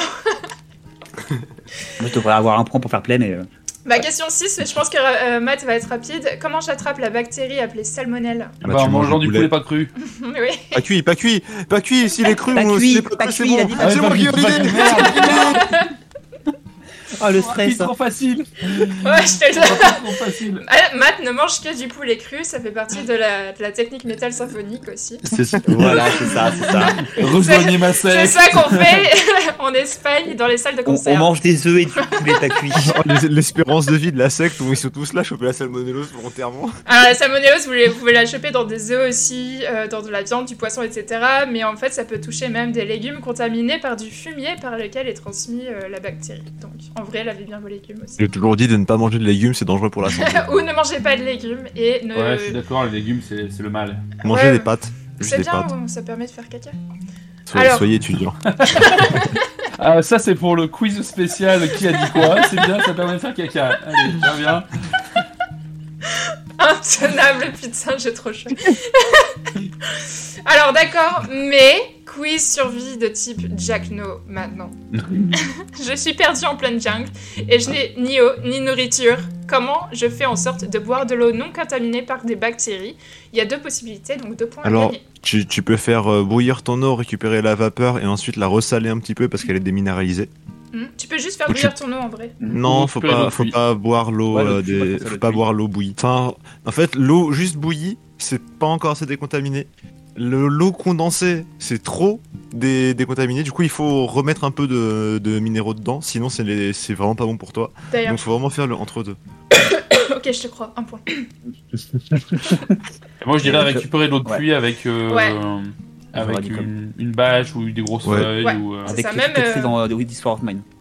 Ouais, ça. c'est ça, même avec une bouteille en plastique ou quoi. tu- Après, je sais qu'à un moment, il y avait des espèces de pastilles de javel, enfin pas de javel, mais genre de produits à la, à la conx, qui te permettaient de genre de boire l'eau d'une flaque, soi-disant. Ah oui, t'as euh, des, t'as des pastilles euh, qui sont... Mais je. Ouais, mais je sais pas à quel point euh, c'est vérace tout, parce que c'était, tu sais, genre dans les années 2000-2010 où c'était en mode, il y a des trucs de fou, et, après t'en sais, plus pas parler. si, je sais pas si ça marche, mais je sais que ça marchait dans les jeux vidéo. Ouais, c'est ça, moi aussi. Le problème, c'est que je suis en mode, bah, vais peut-être pas y faire confiance et je mets mon petit truc de canard WC dans la flaque, est-ce que je vais vraiment aller la boire après, tu vois, je, je sais pas. Alors 3 points pour Sky, 2 points pour Matt, 2 points pour Alex. Et maintenant on a la question euh, finale, question bonus. Au plus près, et à combien de pourcents le film Resident Evil avec Mila Jo- Jovovich et Mich Mich Rodriguez, sorti en 2002, score sur euh, Rotten, Tomatoes? 54 pour 6%. Alors, 46 pour Matt, 43 pour Sky et 54 pour moi. Non, je dis 23. Ah, Ah 23. non, non, moi je l'aimais vraiment pas. Et toi tu dis quoi euh, Matt? Moi, j'ai dit 46. Bah c'est 35%, du coup je sais Ah. pas qui est le plus proche. Euh, Oh non Ah, les maths, c'est dur. Les maths, c'est Ouais c'est les maths, c'est très dur selon la règle du Eh ben- juste prix, c'est moi parce que tu, tu, tu es cassé. Et bah, dur. T'as- je... t'as 36, on ça est- fait combien Vous êtes ex aequo 23, bon. v- 23, 36 et 46, je dis C'est moi. Matt qui est Donc fort c'est en moi le maths. plus proche. Ouais, c'est c'est Ah plus proche. Ouais, ouais, il a dû revenir celui-là. D'accord, Moi, le plus 3 proche, Matt le je plus suis à- proche, je suis à 10 points et 13 pour. Et pour bah la série. 3-3, vous êtes à C'est égalité, quand même Matt et, et vachement pour un Sky. film comme ça. C'est 35%. Donc, euh, il est même quand même classé dans les essentiels des films zombies. Et euh, au passage, d'ailleurs, je regardais du coup la liste euh, quand je suis tombée sur zom- des, des zombies. euh, sur la liste. Ah oh, Je refais. Je suis tombée sur la liste des meilleurs films zombies de Rotten Tomato et il y en a un qui scorait à 100%. Et il est sorti en 2019 et il s'appelle Hack of the Ah, Dead. Est-ce que vous en avez entendu parler? C'est un film de zombies japonais et le pitch c'est de vrais zombies attaquent un réalisateur euh, de Hack et une équipe de tournage qui tourne Alors- un film zombie dans un peu, euh, avec un petit budget dans une installation japonaise abandonnée sur la- de la Seconde Guerre mondiale. Je connais pas, mais un pote m'en a beaucoup parlé. Ok, Hack of the Dead ça s'appelle. Ouais, marrant, Enfin, le, le pitch est fun. Le pitch est fun, donc euh, allez-y en 2019, 100% sur Rotten Tomatoes. Au passage, je vais vous donner une petite liste et je la mettrai dans les liens du podcast. Euh, autre bon film de zombies, Rec, Discord. Rec, Planet Terror, Death Dream, Reanimator, Dead Alive, Zombieland, 28 jours plus tard, 28 semaines plus tard, La Nuit des Morts. Vivants, Train pour Busan, Shaun of the Dead et Dawn of the Dead. Mais pas la version 2004. J'en ai vu un. Ah. Train pour Busan est très très cool. Zombieland. Zombieland, J'ai- ah oui. Zombieland. J'ai une petite question, moi. Ouais Euh, 46. Non, euh, 30, 36% euh, score sur Tomato pour Resident Evil 1. Mais est-ce que c'est le meilleur Resident Evil, le meilleur film Resident Evil? En termes de notes Je crois que oui. En, la- en Je sais live pas, action, j'ai- le j'ai- pas vu les autres, j'ai vu que le 2. je peux te répondre en live action Je- je- Oui. Alors, je, je demande en termes de score Rotten Tomato. euh, J'en suis quasi sûr que ça, les autres, c'est tellement mais je- mais c'est ce que je pense aussi, hein, c'est pour ça que je suis un peu curieux. Je check en parallèle, euh, si je peux. Parce que bien sûr tout, tout, tout, lag au moment où il y a besoin de, de Alors, chose, Resident Evil. Je, je, crois que ouais, c'est connu comme étant le moins pire quoi. c'est le moins pire. Alors écoute, Vendetta, Resident Evil Vendetta est à 43%. Ah non, puis okay. oui, c'est ça, il y avait un film en 3D euh, d'animation qui était pas mal avec Léon justement. Ouais, mais ce que je disais, on disait en live action. On ah, en live, ah, en live action, avec, ok, d'accord. Avec Mila Jovovich, parce qu'ils sont tous avec jo Jovovich, hein, si je ouais. ouais. Et Michel Rodriguez. Et alors, le Resident Evil The Final Chapter en 2016 est à 37%. Donc au-dessus de 36, au-dessus de 35. Hein. Okay, non, ça vole pas haut, quoi. Et t'en as un, et donc le plus élevé est à 43%. Ok. Ah ouais, bon, ça reste des films de merde. Oui. C'est un bon gros nanar, voilà. Session ouais. popcorn. Session... Session popcorn, oui. À, à, à regarder Session laser, euh, Raccoon City. Euh, Est-ce qu'on passe à la chimère? Let's go, la ménagerie. Yes. La ménagerie, comme disait, euh, comme disait Carwan. Mm. euh, la chimère du jour, c'est écrivez une histoire d'amour qui se passe dans l'univers de Resident Evil 4. Moi, moi, moi. Je vais mettre ma fiction d'ado. Vas-y, vas-y. La fiction d'ado. La fiction d'ado un peu troublée. Oui. Alors, euh, imaginez, vous êtes dans Resident Evil 4, vous êtes, en, vous êtes un joueur, et vous fouillez une maison qui est à peu près à quelques kilomètres de l'épicentre de l'épidémie Las Plagas. Euh, D'extérieur, la maison a l'air un peu délabrée. Euh, vous ouvrez la porte et vous êtes immédiatement attaqué par un zombie, dont réflexe de, de badass héros, vous vous débarrassez rapidement. Yeah. Euh, et vous trouvez sur le sol, vous voyez une, une scène curieuse, une femme zombie qui est attachée avec des chaînes et qui est toujours entre guillemets, en vie. Oh no. Euh, du coup, vous mettez fin au jour de la pauvre créature et vous fouillez les alentours. Vous tombez sur un journal. Jour 1. Ok, on s'est installé avec Anya euh, près de la secte Los Illuminados. Ils m'ont promis un moyen de maintenir Anya en vie en échange de ma participation à leur recherche. Je suis sûr que je peux trouver un remède à sa maladie, j'ai juste besoin de temps. Le jour 10, j'ai emmené Anya au château Salazar. Euh, il a un laboratoire là-bas où ils font des recherches sur une sorte de parasite de ce que j'ai lu et compris, l'injection de ce parasite permettrait de stopper la progression de la maladie. Il y aura des effets secondaires, mais j'ai surtout besoin de temps. Jour 23. Ma bien-aimée ne semble plus avoir de symptômes de la maladie. Ça a l'air de marcher. Pour la première fois depuis des années, elle ne souffre plus. Oh, si vous imaginiez comme je suis heureuse de la voir souriante. Jour 49. Je dois partager mes journées entre les recherches pour Los Milinados et mes propres recherches pour Anya. Je n'ai que peu de temps pour me reposer, mais chaque jour où je la vois en vie est une victoire, je ne regrette rien. Jour 68. Je commence à m'inquiéter. Euh, la secte est étrange, les visages le sont aussi, et je crois que le Castellan euh, Ramon Salazar est fou, peut-être? Je ne sais pas, je me dois peut-être me faire des idées.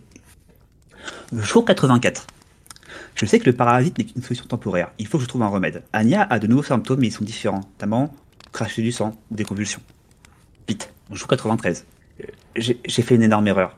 Je, ce paradis, c'est terrible. Qu'est-ce que j'ai fait? Qu'est-ce que je t'ai fait, Anya? Oh, Pardonne-moi, s'il te plaît, je vais trouver une solution, ne t'inquiète pas. Je vous ressens. Nous passerons notre vie ensemble, pour le meilleur et pour le pire, ce sont nos voeux. J'ai subtilisé un paradis au, château, je vais me l'injecter et nous passerons l'éternité l'un avec l'autre. Ouais. Fin du journal. C'est trop triste.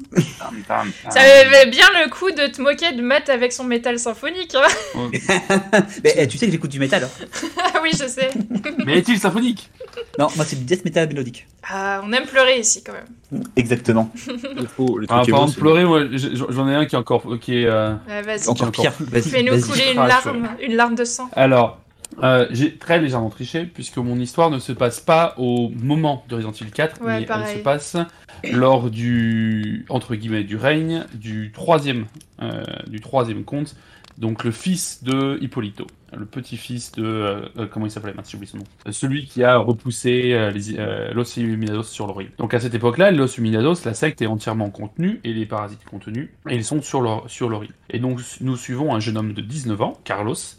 Euh, euh, qui, vit seul, qui est orphelin. Bon, à 19 ans, il est déjà un, adulte accompli, hein, et qui travaille au champ, euh, comme la plupart des autres membres du village. Et un jour, sur la plage, il trouve une jeune fille, Margarita, qui est évanouie, probablement noyée. Il va la voir, et en fait, elle vit encore. Il la ramène chez lui et essaie de, bah, tout simplement de s'en occuper. Il se doute bien que elle n'est pas arrivée par, hasard et qu'il y a une possibilité qu'elle soit qu'elle fasse partie de la secte et qu'elle ait tenté de s'enfuir de l'île. Il garde donc un œil sur elle, et au fur et à mesure qu'elle euh, re retrouve ses forces et qu'elle se rétablit, euh, il se rend compte bah, que tout va bien avec elle, il n'y a, pas de problème, euh, et donc il caresse l'espoir qu'elle n'ait jamais été contaminée par, par, par, par las plagas. Le temps passe, et bon, les autres villageois se posent des questions sur qui est cette jeune fille qui vit maintenant avec Carlos, Il invente des histoires comme quoi ça serait une lointaine cousine euh, qui lui a été envoyée après que ses parents soient morts. C'est plus ou moins accepté.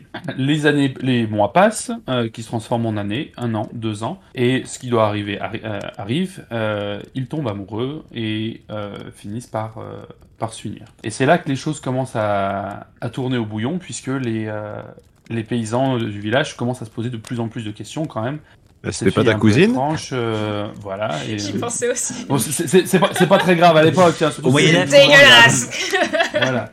Il commence un peu à se poser des questions, et puis il commence à avoir des accusations comme quoi euh, Carlos leur aurait menti, et, euh, et que euh, elle, aurait, elle serait en fait une envoyée des, des Illuminés. Sans aucune preuve en tout cas, puisque la, jeune Margarita n'a toujours pas de, de, problème de comportement, rien ne laisse à penser qu'elle qu'elle n'était contaminée. Fast forward dans le futur, lorsque Léon se balade tranquillement dans, dans le village, après avoir échappé à 800 zombies, il tombe sur une petite place où il y a au milieu un vieux bûcher et en face du bûcher une espèce de, de muret de, de, de pierre fait euh, consolidé de façon un petit peu euh, artisanale pour euh, au moins dire. À la mano.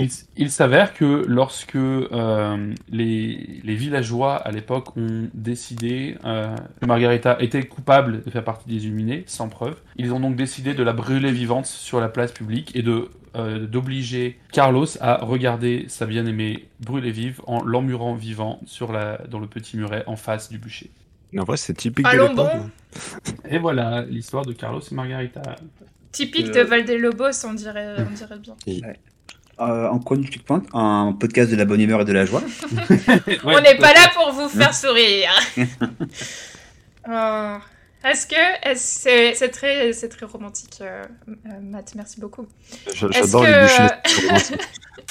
Est-ce que Sky, tu veux nous faire pleurer d'amour? Moi, j'ai pas réussi à écrire des trucs. En fait, et genre, euh, j'avais que dans la tête les, tropes nuls euh, d'habitude en mode on s'est fait infecter, j'avais pas envie d'écrire un truc comme ça. Mm. Et du coup, j'ai rien trouvé de bien. En fait, le, je suis désolé, mais le monde de Resident Evil, moi, je veux, veux pas faire des d'amour là-dedans, il faut courir.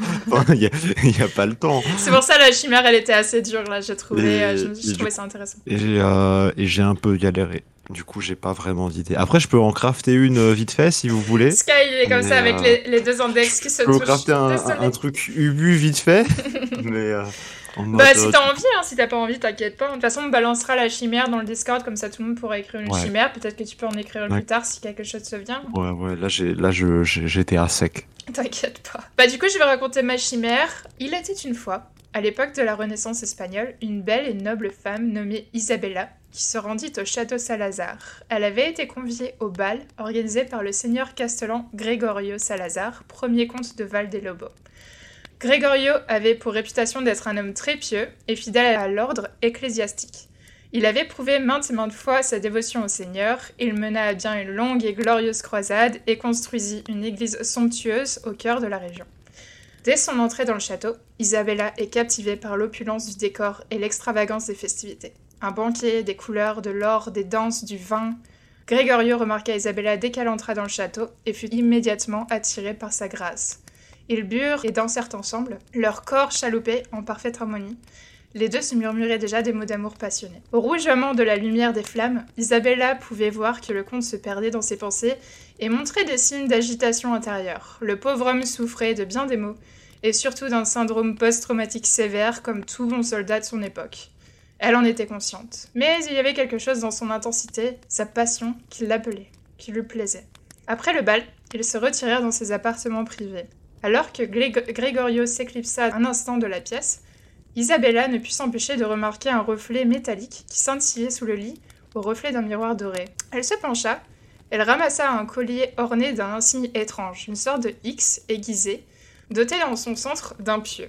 Souvenir de guerre Le bijou était très ancien. Une chose était sûre, Isabella fut immédiatement attirée par la beauté insolite et énigmatique du collier. Elle enfila la chaîne autour de son cou avant de s'allonger sur les draps de velours en attendant son amant. Alors que Gregorio entra dans la chambre, il la vit là, allongée, souriante avec le pendentif entre les seins. Et, dans une crise paranoïaque, des flashs de violence s'emparèrent de lui. La vision d'Isabella sur les draps rouges, le pendentif il fut pris de rage et de convulsions, puis il empoigna la dague qui se trouvait sur la table de chevet. Le concierge du château attendait patiemment derrière la porte de la chambre, prêtant l'oreille à l'embrasure, lorsqu'enfin les cris s'étouffèrent. Il leva les yeux au ciel et fit un signe de croix, puis il s'exclama Et rebelote, on va encore devoir creuser un trou. Mais euh, vous avez tous triché, ça dégoûte. on, va, on va aller chercher des, cordes et après on va le coulant. Hein. Non, toi, toi non, mais eux ils ont triché, ça se fait pas. Parce que moi je trouvais pas d'idée parce que j'étais dans un village avec des psychopathes meurtriers partout. Je te demande comment tu veux faire une histoire d'amour là-dedans? Et eux ils ont tous mis d'autres setups, ils ont dit oui, bon, on l'a retrouvé dans le jeu après, alors ça va. ça dégoûte. non, mais c'est vrai que par contre, je me suis dit, euh, au début j'ai voulu écrire une histoire d'amour qui était plutôt romantique, positive, etc. Et puis je me suis dit, mais ça colle pas avec le monde des Evil, comment je fais coller ça avec le, le jeu? Et du coup, je me suis dit, ah vas-y, il y a des zombies, il y a des morts et tout. Non mais en vrai, vu que c'est un nanar, tu peux faire un couple à la con qui est juste ils se baladent et ils butent du zombie ensemble, ils sont trop heureux. Bah ouais, ça aurait pu tellement être ça en ça, Ça aurait pu être un bon truc ça. Ouais mais je viens d'y penser, désolé j'avais pas l'idée avant. Ça pourrait juste être Ada et Léon s'ils se tournaient pas autour pendant des heures euh, et ça suivait pas. Bonnie and des zombies genre une meuf avec une grosse tronçonneuse là qui passe en tranchant les zombies et tu sais genre il y a un plan de caméra où genre il y a une tête de zombie qui se fait coucher, qui se fait couper en deux et tu vois son mec derrière comme ah, ah trop bien let's go et lui il est en train de tirer sur d'autres zombies qui leur sautent dessus et ils sont en mode ouais on adore Faites la meilleure vie et voilà. Et bah si vous voulez faire le chimère du coup n'hésitez pas euh, on va on va poser euh, on va poser euh, le nom de la chimère. hein? Les puntos chimera on va le poster sur le Discord sur le Discord. Discord, n'hésitez pas, donc il y a tous les liens sur, euh, partout, sur les Twitter, la Linktree, tout ça. Ouais. N'hésitez pas à venir nous rejoindre, du coup on va poster le chimère dans un channel dédié pour que si jamais vous voulez euh, vos, vos propres tech sur le chimère, et eh ben n'hésitez pas, nous ça nous fera très plaisir. C'est ça. Le qui s'appelle euh, savamment.chimère commu. Comme ça, non, mais non, mais c'est moi qui mets les meilleurs noms, tu vois, ils sont super originaux. Quelqu'un m'a suggéré la ménagerie qui est bien. On, on, enregistre actuellement dans le chan blabla et il y a un chan le grand blabla juste au-dessus, mais on ne dira rien. il y a des choses qui reviennent. Voilà. Bon. Une obsession pour une certaine euh, sonorité, pour le blanc. J'espère que vous n'avez pas écouté ce podcast la nuit, trop tard. Oui. Et qu'on va vous a pas donné et vous des... pas euh, de quoi faire des voilà germophobe ou de quoi faire des cauchemars. En tout cas, on vous fait des gros bisous. Et euh, bah, on... vous voulez dire quelque chose? Bah, Passez une bonne journée, bon après-midi, bon truc, quoi que vous fassiez, et amusez-vous bien. Et évitez les zombies. Et on se retrouve dans deux semaines. Ciao, ciao. Et métal. Bisous à tous. Ciao. Bisous.